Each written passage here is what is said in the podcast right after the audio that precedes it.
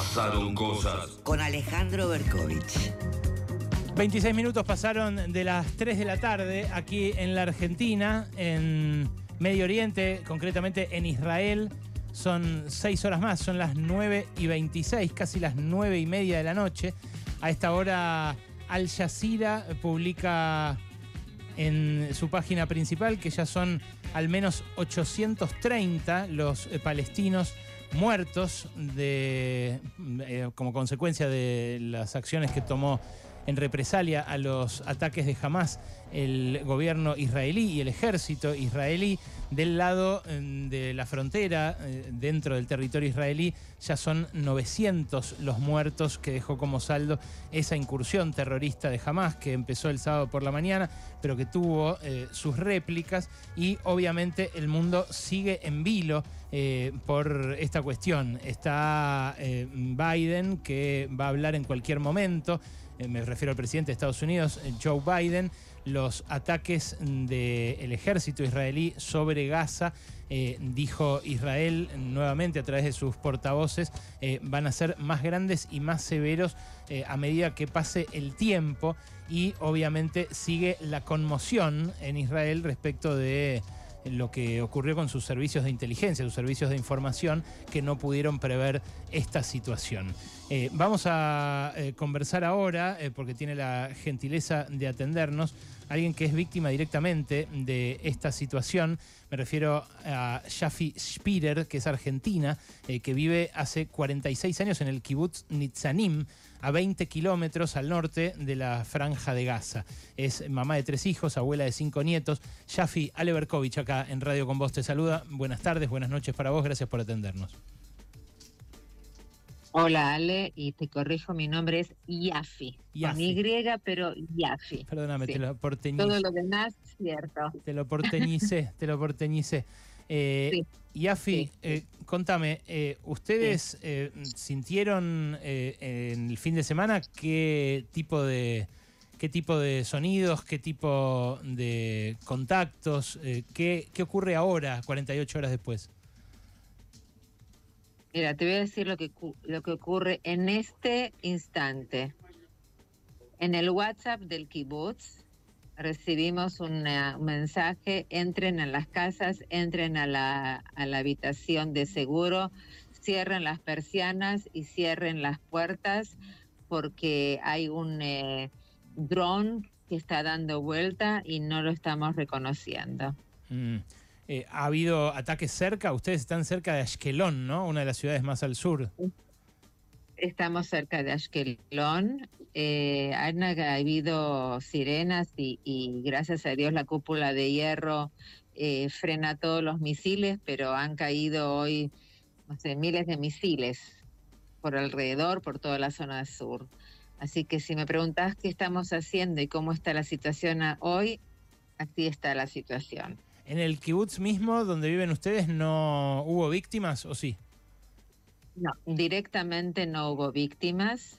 En mi familia hubo víctimas, amigos de mis hijos, muchos amigos, muchos conocidos, muchos hijos de, amigos nuestros han sido cruelmente asesinados. Mm. ¿Y esta, esta alerta la autogestionan ustedes o hay alguien allí apostado del, gobierno, del ejército? No, en, el momento de que hay algún tipo de movimiento raro, el ejército y la unidad de seguridad que hay en cada uno de los de los kibbutzim, de las ciudades, hay como un, eh, departamento de seguridad interna, digamos, eh, recibe directamente, inmediatamente un comunicado como si fuese una policía de barrio, ¿no? Una policía civil del, del, barrio privado, digamos, una cosa así. Y nos mandan por WhatsApp eh, las indicaciones que hay que hacer. Mm. Eh, y es lo que hacemos.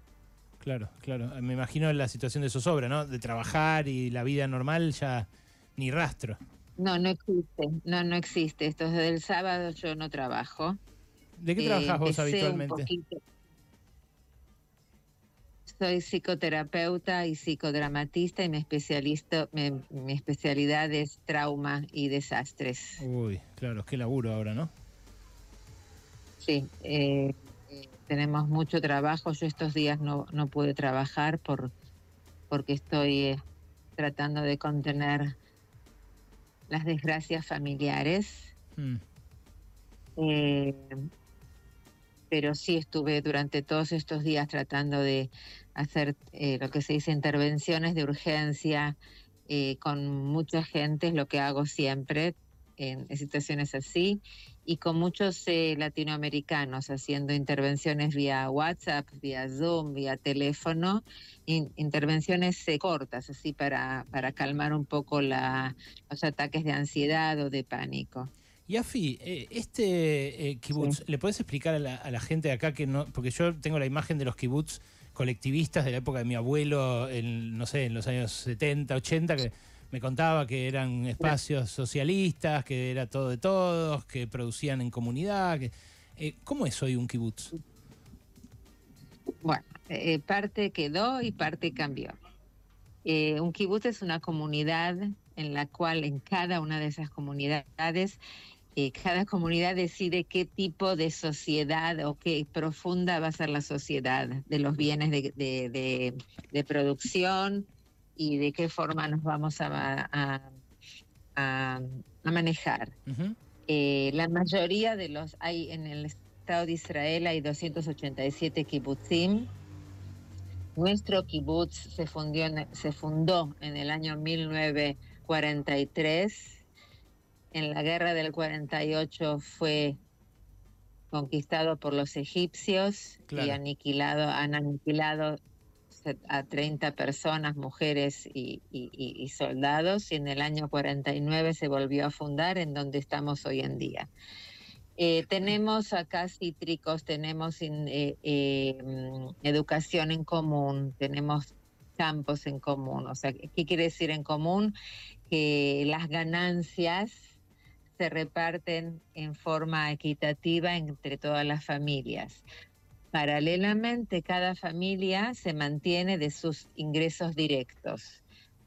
De la misma forma, nosotros también pagamos un impuesto interno, como sería eh, las expensas de la casa, pero que eso va a mantener toda la vida comunitaria, toda la vida cultural, todos los jardines, toda la asistencia social y la, el compromiso social que tenemos con, con todos los, nuestros socios, digamos. Pero ¿quién trabaja en, lo- en los cítricos, por ejemplo, en la recolección? ¿Trabajan los propios vecinos o se contrata a otra gente?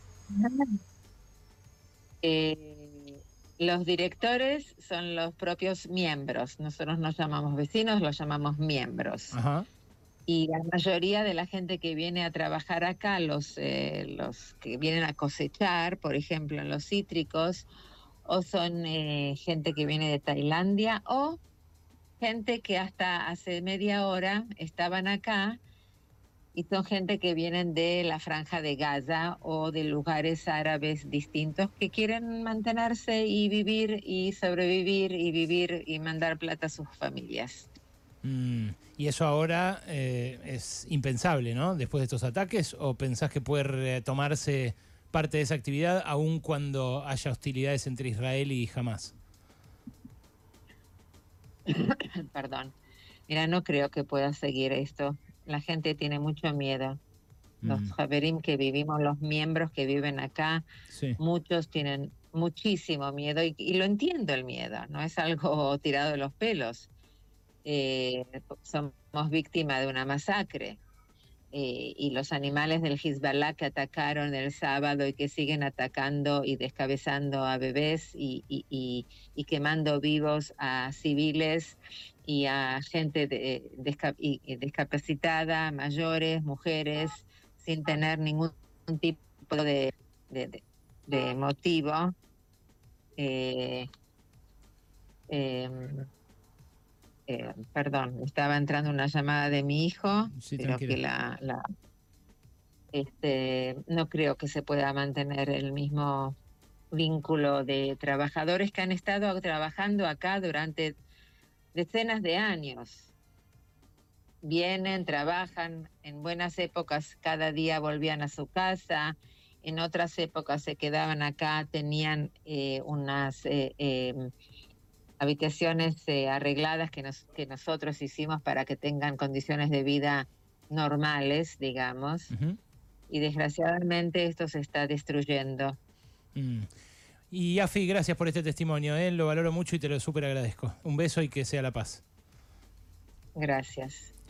Y Afi Shipper, Shippier, perdón, eh, argentina, radicada allí, en, muy cerca de Ashkelon, en eh, el kibutz del que nos estaba hablando, Nitzanim, relatando una realidad, una convivencia tensa, se notaba, tensa incluso previamente, pero que ahora ni siquiera va a poder volver a esa tensión. De lunes a viernes.